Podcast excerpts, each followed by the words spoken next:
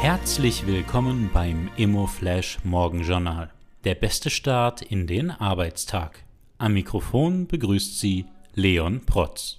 Die heutige Ausgabe widmet Ihnen Art of Card. Mitfahren, mitfiebern und mitfeiern. Das Netzwerkfestival für Leadership und Premium-Gäste der Immobilienbranche. Alle Infos und Details auf artofcard.com slash 2023. Heute ist Donnerstag, der 1. Dezember und das sind die Schlagzeilen. Chinas Konjunktur in Gefahr. Die Internationale Währungsfonds verweist auf Risiken für die chinesische Konjunktur. Möglicherweise müsse der Fonds seine Prognose für Chinas Wirtschaftswachstum nach unten korrigieren, erklärte die IWF-Chefin Kristalina Georgieva. Sie verwies auf die Coronavirus-Pandemie und Schwierigkeiten auf dem Immobiliensektor. Der IWF hat für dieses Jahr China ein Wachstum von 3,2 Prozent und für das kommende Jahr 4,4 Prozent vorausgesagt.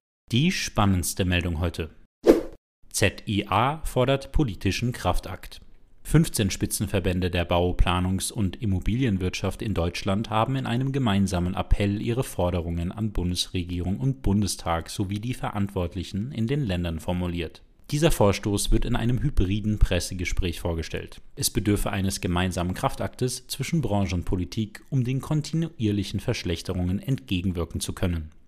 Das waren die wichtigsten Informationen zum Tagesbeginn. Mehr dazu und was die Branche heute sonst noch bewegen wird, erfahren Sie wie gewohnt ab 14 Uhr auf immoflash.at.